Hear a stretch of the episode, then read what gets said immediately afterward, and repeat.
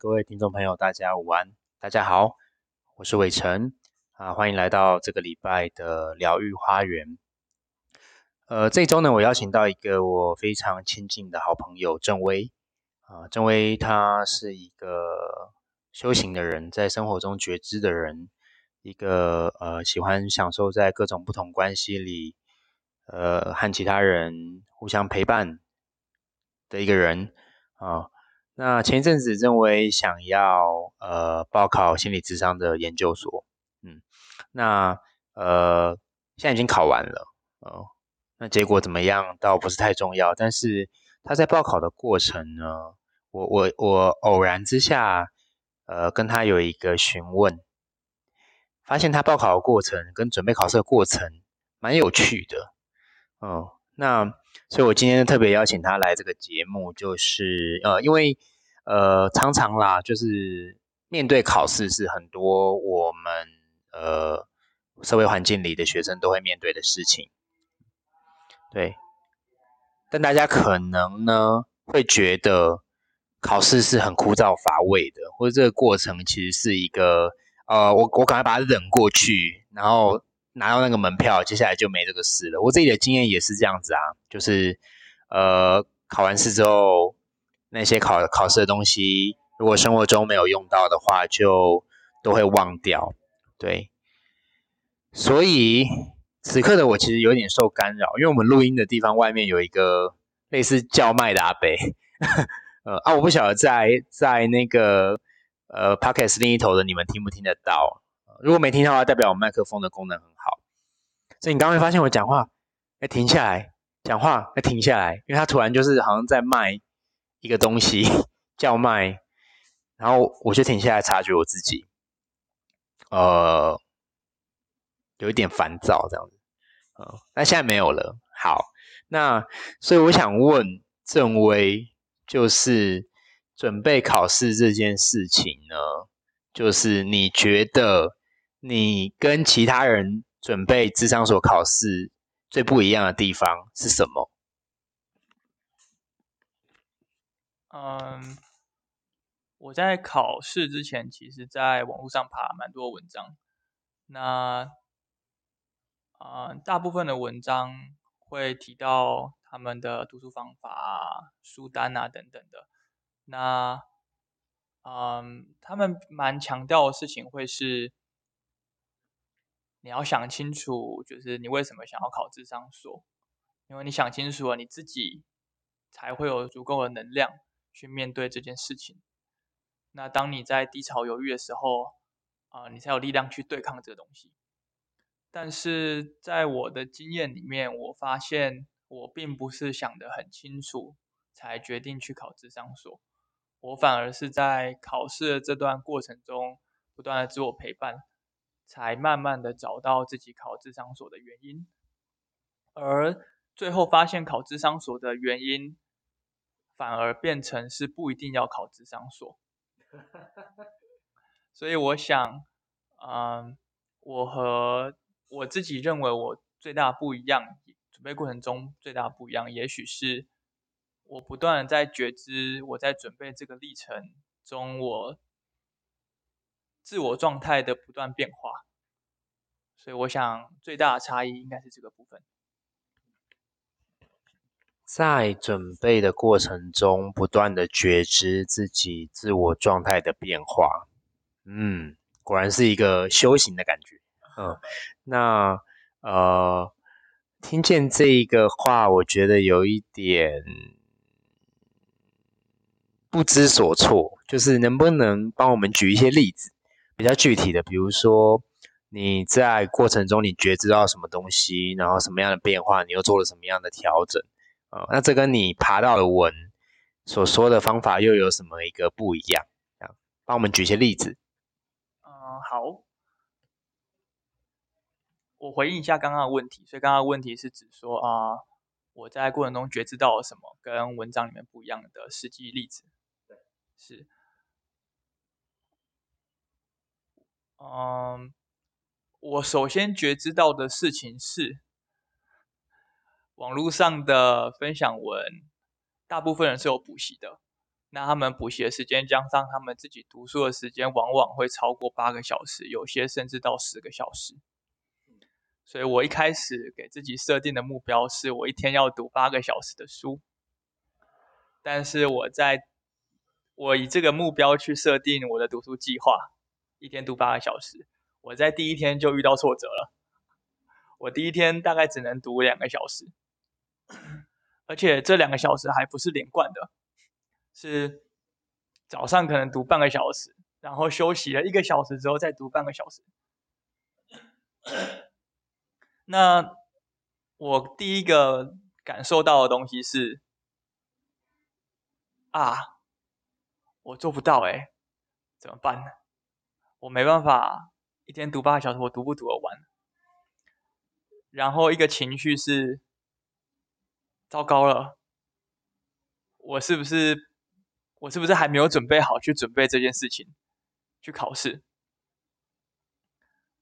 但当我比较静下来，自己去观察这个情绪的时候，我觉得我好像并没有那么想要跟他对抗，而是我看见了一个事实，就是我没有办法一天读八个小时的书，甚至连读四个小时我都做不到，所以。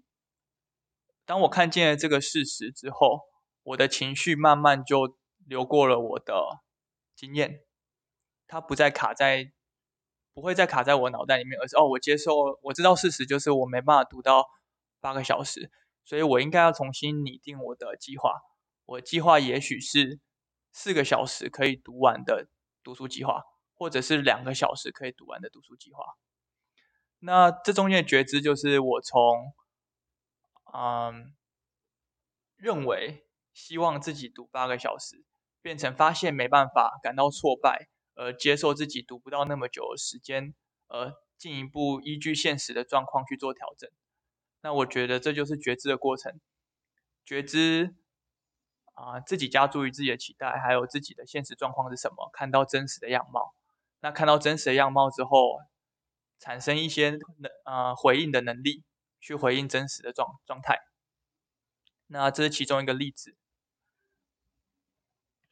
我我听见这这大概也是我为什么会想要找你来聊读书呃的准备，准备考试的这一段读书历程的原因，就是呃，我觉得你好像没有想要把自己规格化，就是好像嗯。不是要去跟随别人讲的读书的方法，而是你在找适合自己的读书的方法。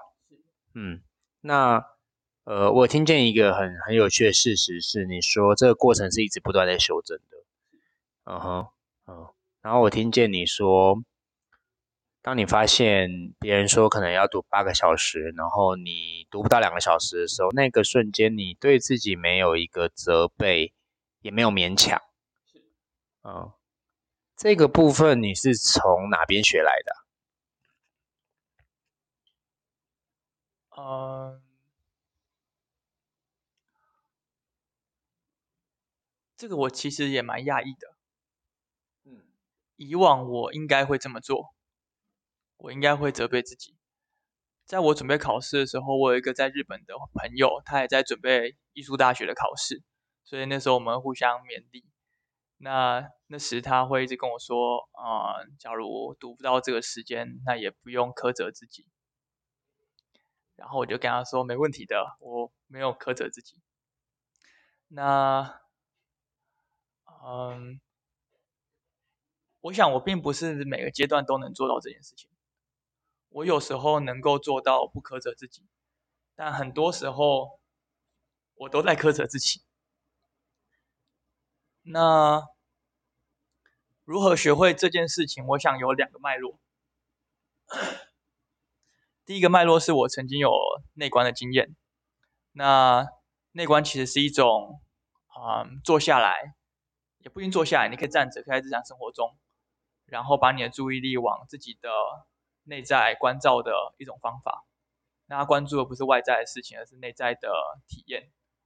这个体验并不是一种哲学观，也不是一种啊理论，它就单纯是一种体验。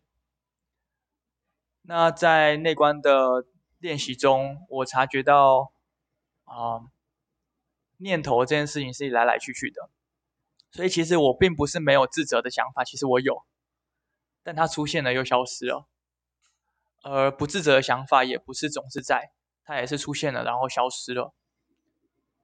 那我觉得我在做的事情就只是看到自责的念头浮现，然后接纳的念头浮现，然后没有用力的抓住他们，让他们来来去去。我想当时的体验比较像这个样子。那这也回应到我以前内观的经验是，我去内我去内观之前，我一直认为所有的情绪都是必须被处理的。所以我有一段时间觉得很辛苦，我每天都有这么多的情绪，那我如何坐下来，或是如何静下来去处理每一个这样子的情绪呢？假如每一个情绪都勾应、回应着以前发生过的任何一件事情，那我哪来这么多时间一直去回顾？何况新的事情又不断的在发生。那去内观之后，我发现原来我一直认为情绪是必须要处理的。这其实是一种抓住情绪的方法，我只是抓住这个念头，而不让它离开。而内观经验告诉我，我在体验中了解到，这并不是理解而已，它是一种体验。当我不刻意抓住它的时候，它自然就消失了。那我在准备考试的过程中，经历了很多这样子的来回，我其实有自责，其实有接纳，是。我我听到其实蛮有感觉的，因为我也是常年的内观的实践者，嗯，就是当我们接受到外在刺激之后，会察觉到内在有一些反应，比如说一些感受、一些想法。那呃，这些念头、想法，就像中医刚刚说的，我们没有去抓它，只是看着。但这想法可能是我们过去经过一些历程。学到的，比如说我此时此刻就在经历啊，因为我真的很不确定听众朋友到底有没有听到我们旁边施工的声音有多大声哦。那我一边听着正威分享，一边想着等一下要继续怎么谈，然后一边听到这个声音，然后察觉到心中有一个焦急在说话，说哇哇，我到底要不要换场地？嗯，然后但是郑威在讲话，所以我停下来，一边关注着郑威，一边关注着这个焦急的念头，这样子。那我知道，只要我不去抓抓住这个念头，它就不会停留。嗯，那回到此时此刻，我发现我也无法确认，呃，手机或电脑前面的你们到底听不听得到那些施工的声音。哦，但我并不焦急，那我就可以用一种不焦急的方式来思考，说我需要做一些调整吗？所以我可以做调整，我也可以不要做调整。我也可以跟听众朋友说，我们的麦克风其实有指向性啦，所以你可能会听到一些噼里啪啦的背景音乐，但可能要麻烦你专心一点听，因为这不是一个很优质的节目。他可能今天，如果你觉得内容很棒的话，你你你需要，呃，你也听到这些噼里咔啦的声音，你觉得很烦的话，你也需要察觉一下这个烦躁，才能把这个节目听完。嗯，那我现在就在犹豫，说我到底我自己当然没问题，我其实不会受他影响。嗯，但是我就在犹豫说，那我要为，呃。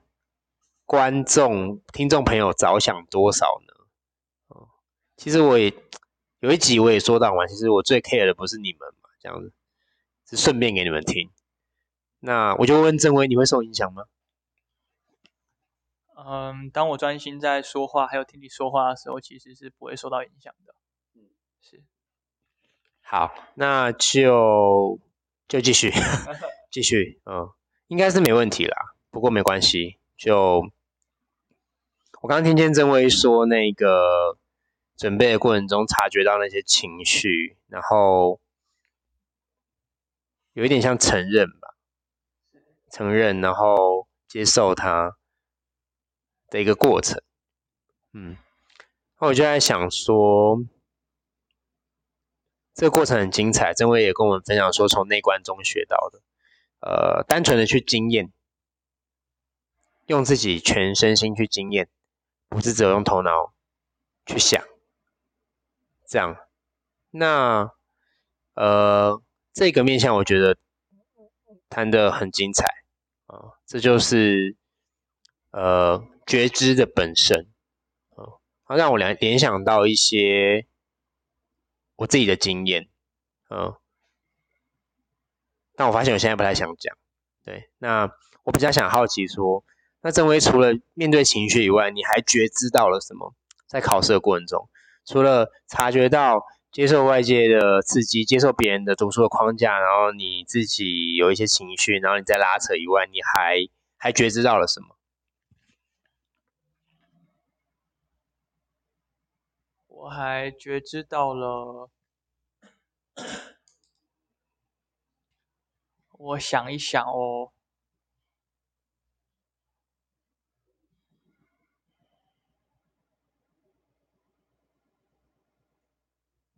啊，我想到了，我那个时候觉知到一件事情是，我其实蛮喜欢读智商理论，我也蛮喜欢读心理学的。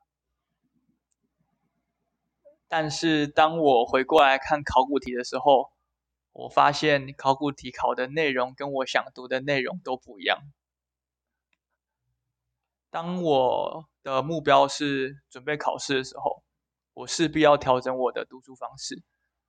但当我的目的是哇，看这个好爽哦，看这个好有趣哦，那我读书的方式就会跟考试不一样。那在考试的过程中，准备考试的过程中，我其实是不断来回对照我读书的方式以及我看考古题考的方式之间的落差，所以它有点像是两个部分不断在做校正。那我很常会因为自己的偏好，我喜欢读这个内容。我就一直读相关的内容，然后去找其他文献来看，而忽略其他的内容。所以，嗯，比较像是我有觉知的去调整自己读书的方式。我知道我有一个惯性，但是这个惯性并不是考试需要的。那我在以前的训练，我以前是读社会学的。那在以前的训练里面，我们会把这样子的行为统称叫做异化。就是你想做的事情，你真正想做的事情，跟这个系统要求你做的事情是不一样的。所以这个系统赋予你一个角色去完成这个角色应该的任务，但是这个任这个角色任务你是很抵抗，因为你觉得这不是你的一部分。但是这就要回过头来问，那到底什么才是我的一部分？难道我现在脱离了社会给我的这一个角色，我就没有另外一个角色吗？那其实。从内观觉知的经验而言，我只是认同了我自己认同的角色，而不认同另外一个角色。但其实这两个角色都只是一种念头。那假如保持着觉知的态度去看待的话，就可以很容易的在不同的角色里面切换，因为这些角色不再是粘在你脸上的面具，它是可以被调整的。在英文的字母上有一个字叫做 personality。它的意思是个性。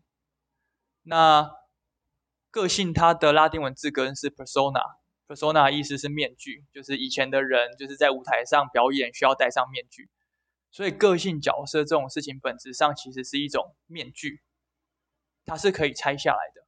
但当我们把面具个性这件事情当做是自己的认同时，它就会粘在我们的脸上下不来。那粘在我们脸上下不来，就会导致。很痛苦的感受，我们会一直觉得说这个不是我啊，那个才是我，为什么我要妥协？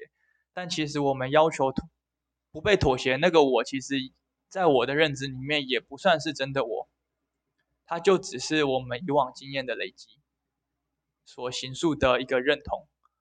那假如从这个观点回去看，嗯，我要准备考试，那我必须符合考试的规则跟规定。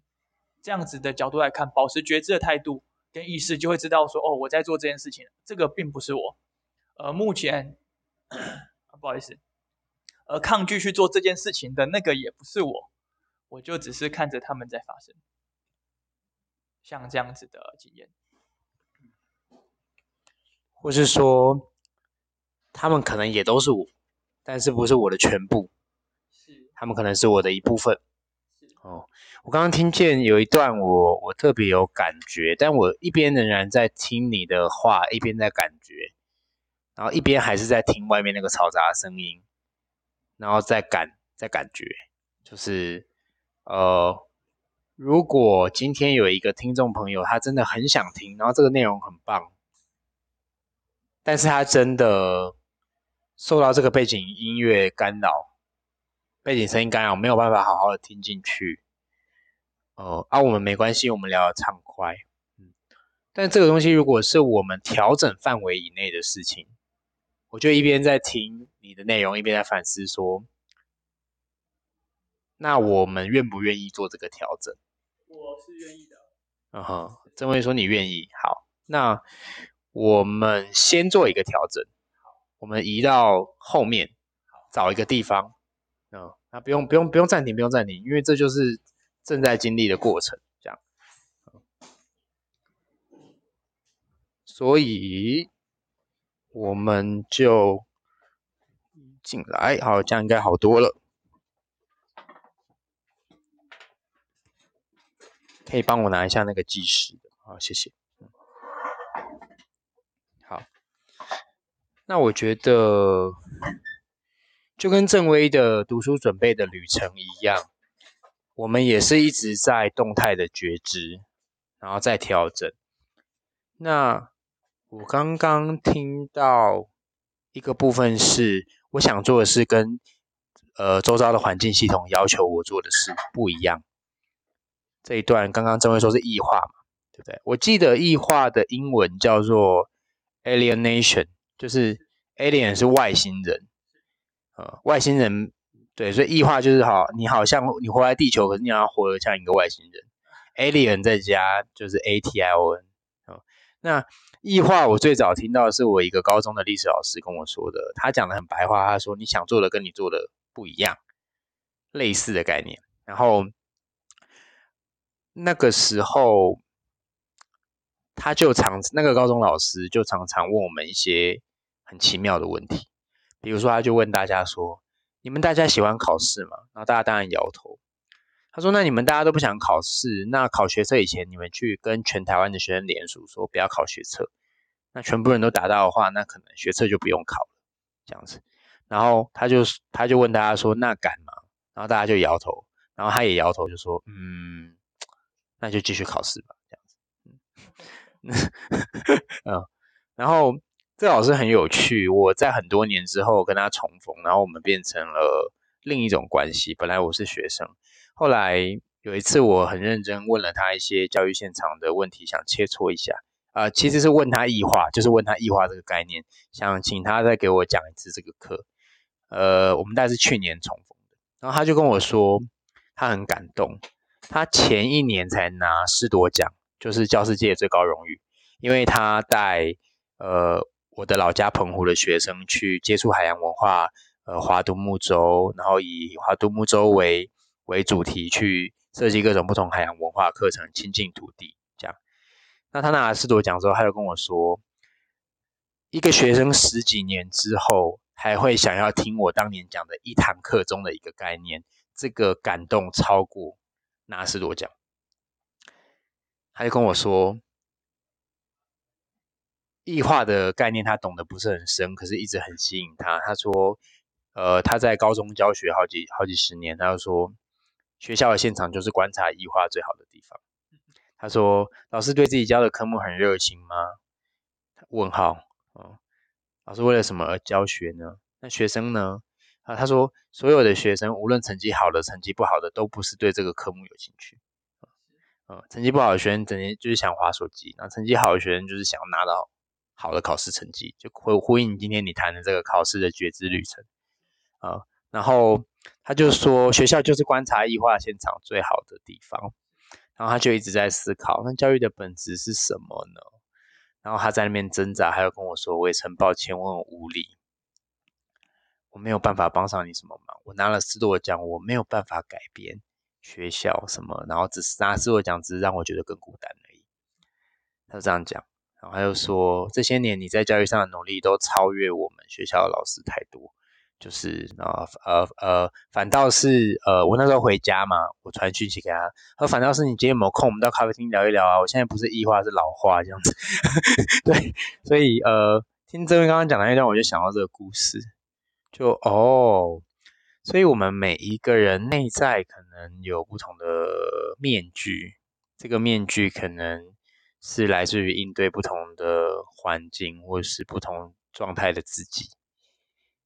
啊，但是有一个人，有一个内在的人，可能可以看着这些全部的面具，然后可以有力气去切换，好像有一个主人的位置，然后我可以任意的去切换那些面具，呃，而不是被那些面具粘在我的脸上，然后就拿不下来。嗯，我想到的是是这样子的，就好像前几集张普有聊到说，呃，在社工的领域。用很多的标签，也可以说是面具，去贴在所谓的服务对象身上，啊啊，家暴的啊，新住民的小孩啊，低收。可是有可能有一个人所有的面具都有，但这些面具都不能完全的代表他，但是却又真实的成为会影响他，为他带来作用力的一个部分。对，那呃，回到正威的考试准备，我听见你。很有趣的一点是，一边准备考试，一边觉知自己为什么要考试。哦，那讲到刚刚那个面向，哇，我又很喜，我听见你说你有很喜欢读的部分，但是应对考试好像不能这样子读。那我好奇，这个觉知过程中，你对于你呃为什么要考智商所有新的发现吗？呃。我下定决心考智商所，差不多是八月底九月初的时候。去年对，去年的八月底九月初，那那个阶段刚好是我在生命的转换阶段。我从上一份工作离职，所以那时候没有工作。那同时我的家人就是生病了，然后蛮严重的，是不可逆的那种疾病。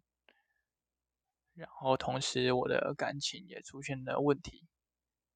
那因为我那个时候工作并不是在我熟悉的环境，而是到一个我很不熟悉的县市去，所以在那段工作期间，我也与我的许多朋友失去了联系。那在离开工作回到家里的那段时间，我其实同时在经历不同的事情，我同时经历工作上的失去。人际关系上的失去，家人健康的失去，还有情感上的失去，所以那段时间对我而言是非常动荡的，很不稳定。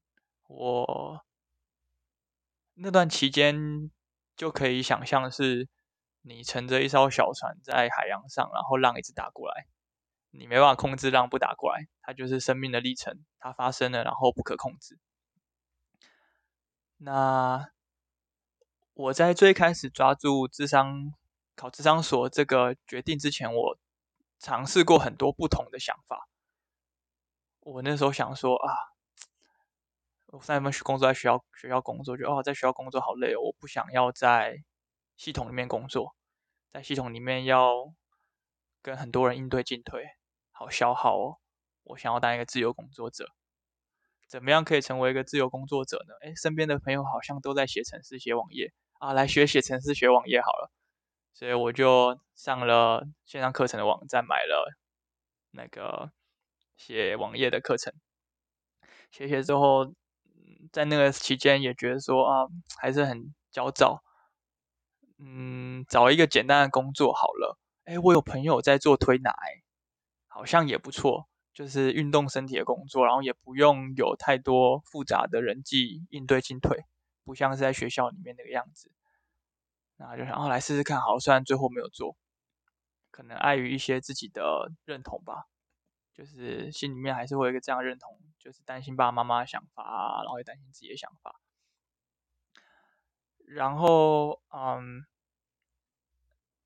也曾经想过回去做其他工作，因为其实我在上一份工作之前有找到类似研究类型的工作，然后那我去做那个好了。所以那时候其实是很动荡的。那在那个动荡的过程中，我其实不知道要抓住什么，我没有能力去淡定的坐在我的小船上，看着风暴这样来来去去。我只希望我可以赶快靠岸。抓到一些什么东西，所以那个时候我是很不确定的。然后我脑袋里面有各种声音在出现，很多的议题，比如说我离开学校，我会有一个自责是啊，我离开学校是不是我很废？是不是因为我是烂草莓？我离开了那一份工作，我没办法，我没办法去面对职场上的压力，我觉得我糟透了。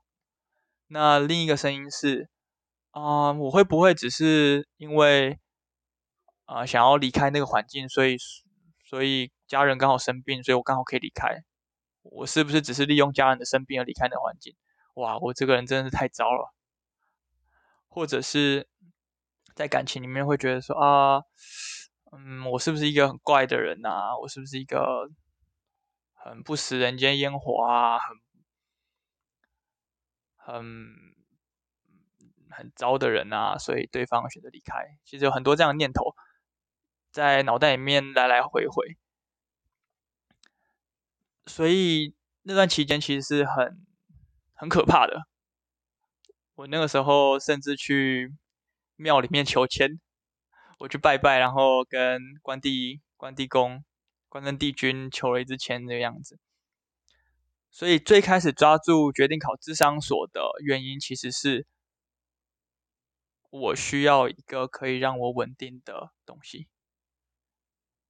所以它其实当然也有，也包含了我对这份工作可能有一些期待，比如说以往在学校工作经验让我知道说，哦，原来学校老师作为一个教育工作者，没办法真实贴近学生的生命，他们贴近的是学生的角色，还有老师的角色。那看到这层限制之后，再跟朋友讨论，发现原来有其他的工作是可以更贴近人的生命，而选择考智商所。但其实除了考智商所，也有其他可能性啊，比如说可以去考社工啊，可以去考什么？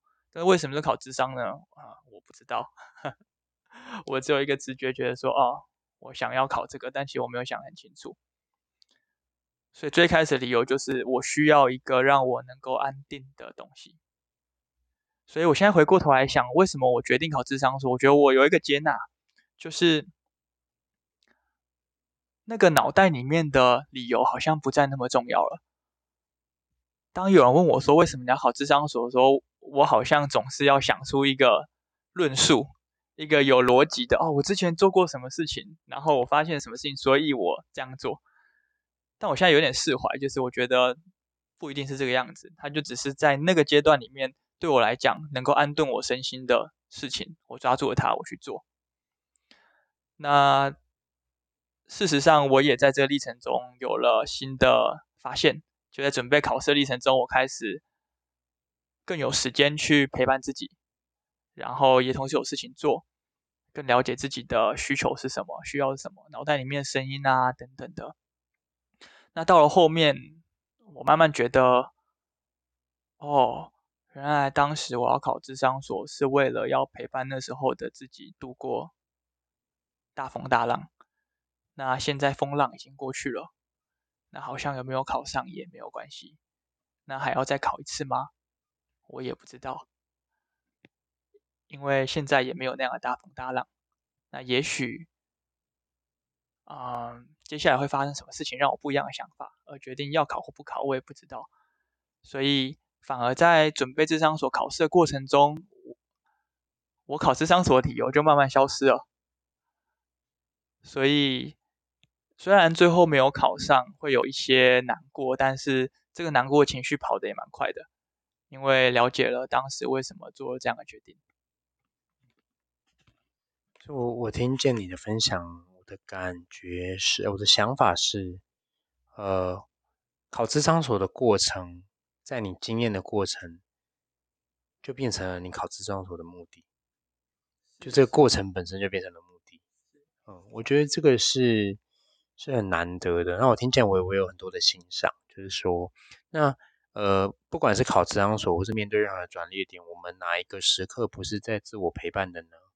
那我们能否可以确定自己在每一个时刻都带着觉知去替自己做选择？那我们是做了一个决定的，我们是选择自己选择的吗？还是被选择的？那这个区别又是什么？这区别又是什么？嗯，那我我想我自己的答案会是，就是带着觉知，就是我我我我尝试要去观察、觉察、感觉跟观察嘛，尝试要去觉察自己，呃，尝试保持觉察。我想这就是一个拿回选择权的过程，啊，倒不是像别人说的啊，我我觉察之后我要知道为什么。嗯因为有些人会对觉察的一个一个理解方式是，觉察就是知道为什么啊。那我想它是呃觉察的其中一种，叫做觉察念头或觉察动机。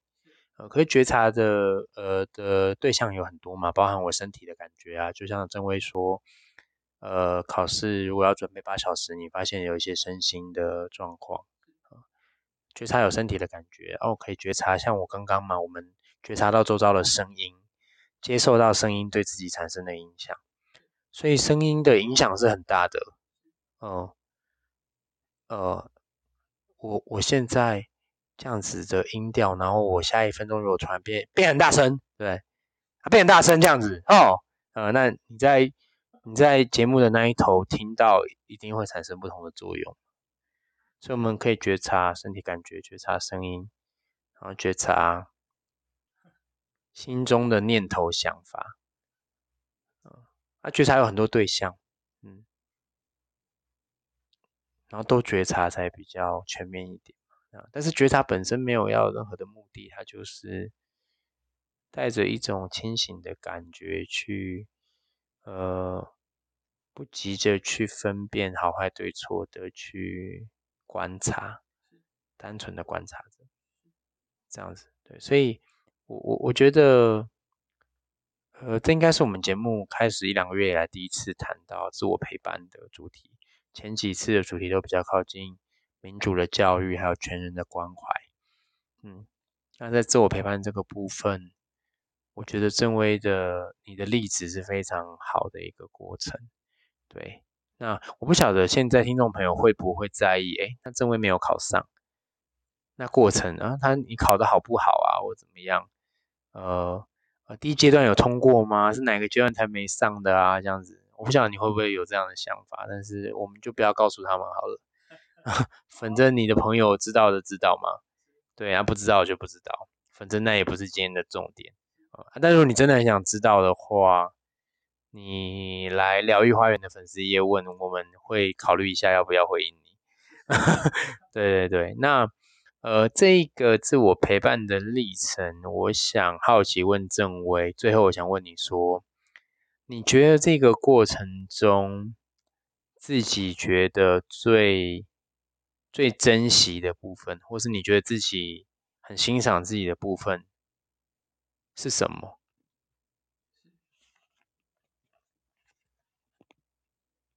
我我觉得我最珍惜的事情是，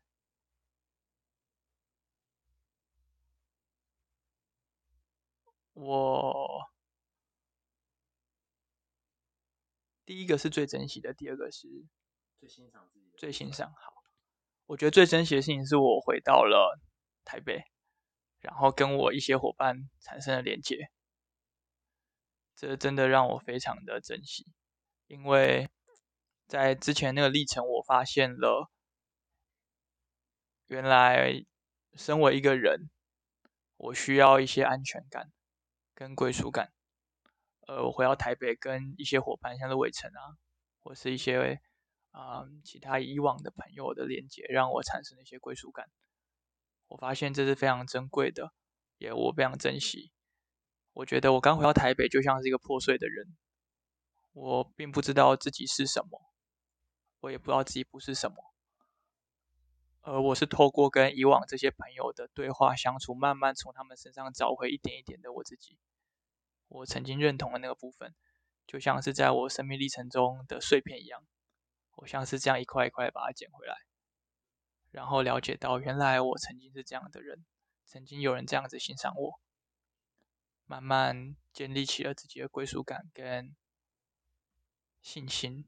那我其实是很珍惜这段历程的。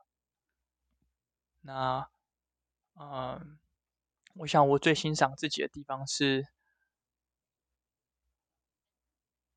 是我度过了 那个很痛苦的历程。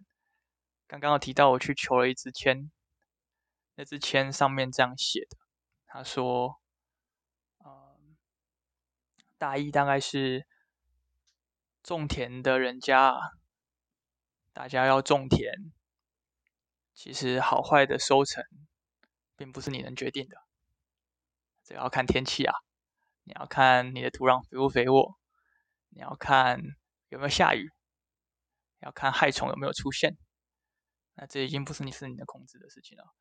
那你现在处境就像这个样子，但是我跟你保证，他说，我跟你保证，只要你继续的生活下去。三天之内，你的田里面就会下起大雨。然后我那时候拿到这支签，我就哭出来了。我就在拿签的当下哭出来，然后我心想：哇，这么痛苦的事情真的会过去耶！我好开心哦。然后我也很欣赏自己，就确实走过了这个历程，而且我并没有放弃，嗯，持续的追寻。持续的陪伴自己，期待自己可以更加的整合，更快乐的活着。这件事情我一直都没有放弃。是，嗯，嗯，这个过程真有意思。差不多时间到，然后我刚听见你说那个回来台北的时候像是破碎一样，然后重新的认识自己。我想到一个隐喻啦，就是他说玻璃杯打碎了，那我们没有空去探讨玻璃杯为什么碎掉，反而是打碎之后我们该怎么办？比如说我要呃玻璃玻玻璃杯碎掉，如果我硬要去把它粘起来，它还是会有很多裂痕嘛。那呃那是裂痕呢，还是新的花纹？